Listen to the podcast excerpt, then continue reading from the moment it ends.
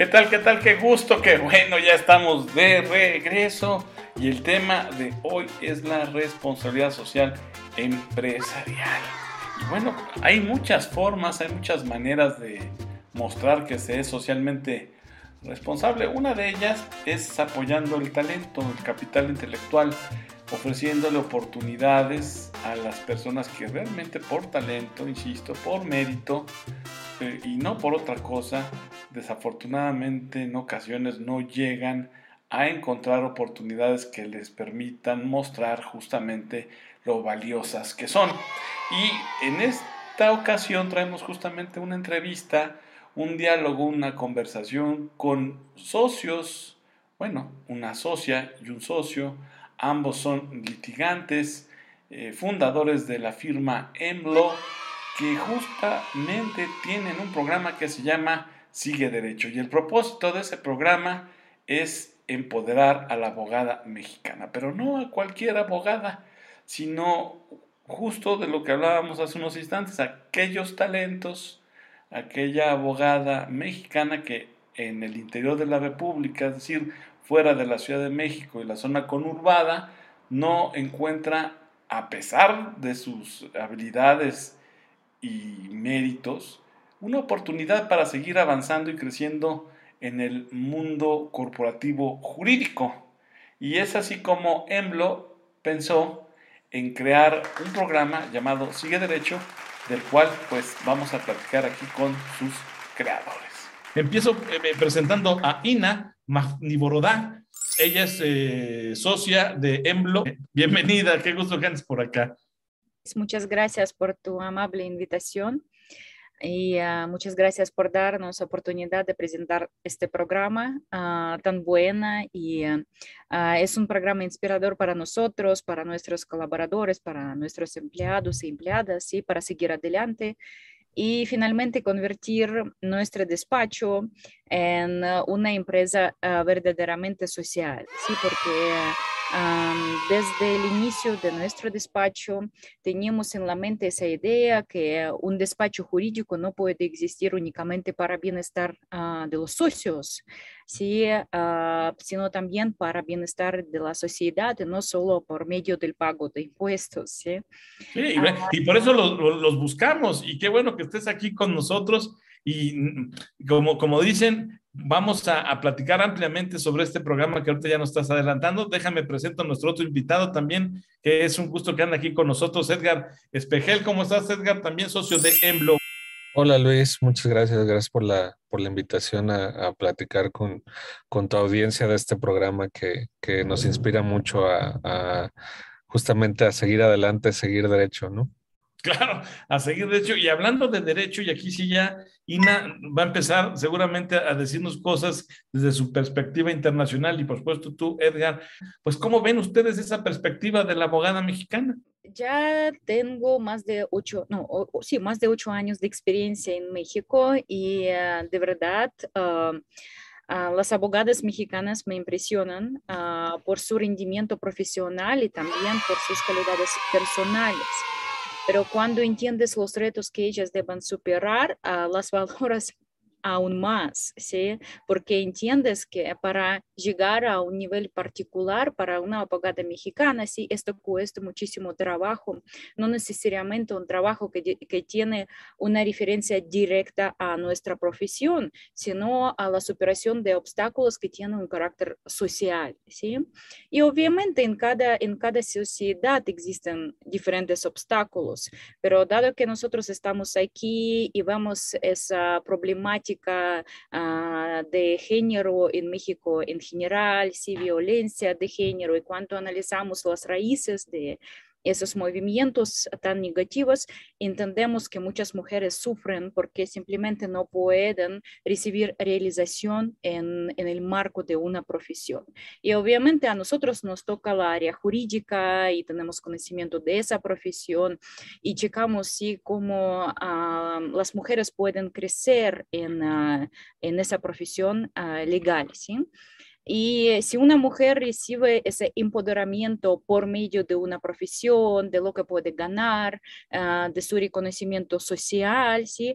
Es uh, una mujer prácticamente completa que puede uh, prevenir los casos de abusos, que entiende lo que quiere, sí, en la área profesional, en la, la área familiar, pero desafortunadamente instituciones sociales que existen en la sociedad se enfocan a una tarea en particular. Las universidades nos educan, sí nos preparan para la vida profesional, pero nadie en las universidades nos prepara para los obstáculos del carácter social, que un día una mujer debe escoger, ¿sí?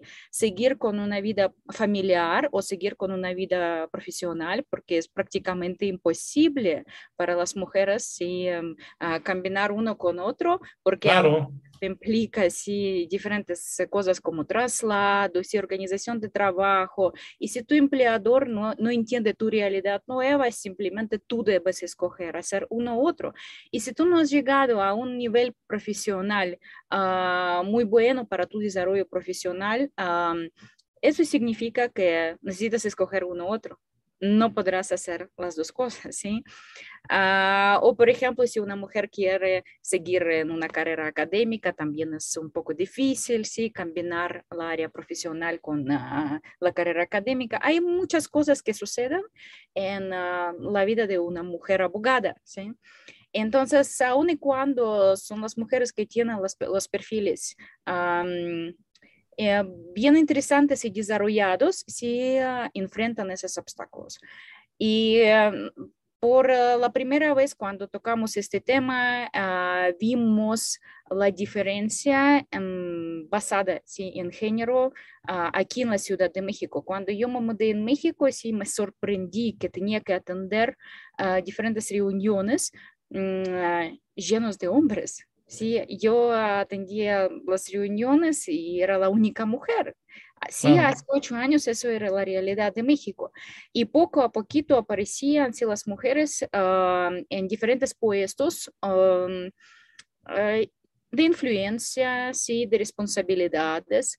Pero si comparamos el porcentaje de las mujeres en, este, en estas posiciones y los hombres, desafortunadamente la diferencia es drástica. Y si vamos a profundizar nuestro, nuestro conocimiento sobre los perfiles de esas mujeres, vamos a ver que son normalmente son mujeres que tenían suerte eh, sí, o esos logros para estudiar en las universidades muy reconocidas en el país, en la Ciudad de México. Puedes imaginar si es una mujer que nació en la provincia, ¿sí? Si uh, uh, sus padres no tenían recursos para pagar para su preparatoria para la universidad, ¿sí? Um, en la Ciudad de México, porque sí puedes obtener una beca y estudiar aquí y vivir y enfrentar los riesgos uh, de seguridad o inseguridad, ¿sí? Si decimos entonces, aun y cuando nos dicen, pero existen las becas académicas, sí existen, pero el hecho que una mujer puede recibir esa beca no significa que va a mudarse a un lugar donde les da, le da esa, beca, ¿sí? Sí, totalmente. Cuando, cuando analizamos esa situación en general, entendemos que aun y cuando México ya uh, se movió mucho hacia no solo el reconocimiento de igualdad de género, pero también la creación de uh, las circunstancias iguales para, para diferentes géneros, sexos, etcétera, vimos esa brecha enorme para las oportunidades que las mujeres pueden uh, disfrutar dependiendo del lugar de su origen. ¿sí? De la Ciudad de México o fuera de la Ciudad de México, ¿sí? Claro, y mira, ya ahorita ya nos diste unas pinceladas y una perspectiva bien interesante de cómo miras tú desde hace ocho años el ejercicio de la abogacía mexicana y ya empezaste a platicarnos un poquito del programa. Antes de continuar en esa línea, me gustaría preguntarle a Edgar algunos datos, algunas cifras que junto con INA empezaron a revisar y que les fue dando el sustento de este programa. Es que nosotros pensamos, bueno, ¿cómo rompemos esa barrera? ¿Cómo rompemos la barrera de que una persona de talento, porque talento hay en todos lados? Sí, eh, sí. ¿cómo, ¿Cómo logramos que una persona talentosa que no ha tenido la oportunidad de desarrollarse en la ciudad, eh, que pueda entonces eh, venir a trabajar con nosotros en particular y aplicar todo su talento y esfuerzo eh, en, beneficio de esta carrera, de esta profesión. Ahí es en donde definimos que, la mejor manera de hacerlo era pues eliminar la barrera de, del costo de vivienda. ¿no? Eh, que hoy sí es un privilegio este, vivir o rentar en la Ciudad de México, ¿eh? como está creciendo la burbuja inmobiliaria. No, claro, y además, eh, como, como lo decíamos, porque también uno de los retos que nosotros alcanzábamos a ver con, con nuestras abogadas que, que sirvieron de, de, inspiración también a este programa, que, que, han trabajado con nosotros varios años y que son del interior de la República, eh, uno de los grandes retos que veíamos es en dónde está ubicada la vivienda, ¿no? Porque de eso deriva mucho el costo. Y a partir de dónde está ubicada la vivienda, qué tan seguro es trasladarse de la vivienda a la oficina. Ese es otro gran elemento. Y luego siendo mujer, y luego siendo mujer. Y además este añade la parte de, ser mujer, ¿no? Eh, entonces, si nosotros empezamos a, a, sumar todos estos elementos, pues ¿qué nos da como resultado? Que aquellas mujeres que además particularmente son egresadas eh, u originarias del interior de la, de la República y ante la situación que se vive en las firmas de abogados del país donde hay poca apertura para, para un crecimiento y desarrollo profesional, pues entonces son ellas quienes se ven eh, más afectadas y con más barreras para desarrollar una carrera en el derecho a un alto nivel. Eso es eh, eh, la conclusión a la que nosotros llegamos y de ahí es que diseñamos nuestro programa Sigue Derecho para poder apoyar a que abogadas, mujeres del interior de la República Mexicana puedan venir a la Ciudad de México sin estar pensando en si me va a alcanzar para dónde voy a vivir, si la zona es segura, dónde voy a vivir, si está lejos de la oficina y cuánto tiempo de traslado voy a realizar. Todos esos aspectos eh, de vivienda, eh, de tener un techo seguro, de tener este, un lugar donde vivir y tener seguridad en donde vivir, son elementos que nosotros tratamos de eliminar eh, para que efectivamente apliquen su talento en el desarrollo profesional. Esa es la, la, intención de nuestro programa. Ahora, Ina, ya que ibas tú encaminadita a platicarnos del programa, ¿cuáles han sido las experiencias? Tengo entendido que ya eh, eh, pues realizaron una primera generación. Sí, justo en noviembre, diciembre del año pasado anunciamos la primera convocatoria para el programa. Uh, todavía no sabíamos qué esperar, ¿sí? Y uh, um, entendemos que la sociedad no está acostumbrada a este tipo de programas, sobre todo en el, en el área jurídica, ¿sí? Uh, pero sorprendentemente recibimos muchas aplicaciones de diferentes partes del país, ¿sí? y de Oaxaca, de Chiapas, de Veracruz, de Coahuila, ¿sí? de Sonora, del Estado de México, del Puebla. Entonces, de verdad logramos organizar una convocatoria bien competitiva, ¿sí? Y lo hicimos en tres rondas de selección. La primera ronda fue organizada por la persona que tiene experiencia en recursos humanos para entrevistar todas las candidatas. La segunda ronda ya ah, era con los socios del despacho. En la tercera ronda invitamos una especialista externa que tiene experiencia en programas sociales, en trabajo con los y las becadas. por eso para nosotros ese fue, fue uh, un gran ayuda para evitar cualquier uh, sesgo. Y uh, también nos involucramos tanto en las historias personales de las mujeres que aplicaron que ni siquiera al final ni siquiera sabíamos a quién escoger, ¿sí? Porque nos conectamos tanto emocionalmente que necesitábamos separar nuestras emociones de la realidad. Y hasta que desde el inicio así planeábamos organizar tres uh, puestas para las becadas para una duración de seis meses, pero terminamos ofreciendo cuatro, ¿sí? porque de verdad fue bien difícil a, hacer esa, ese proceso, ¿sí? Sí, logramos uh, organizar para cuatro personas.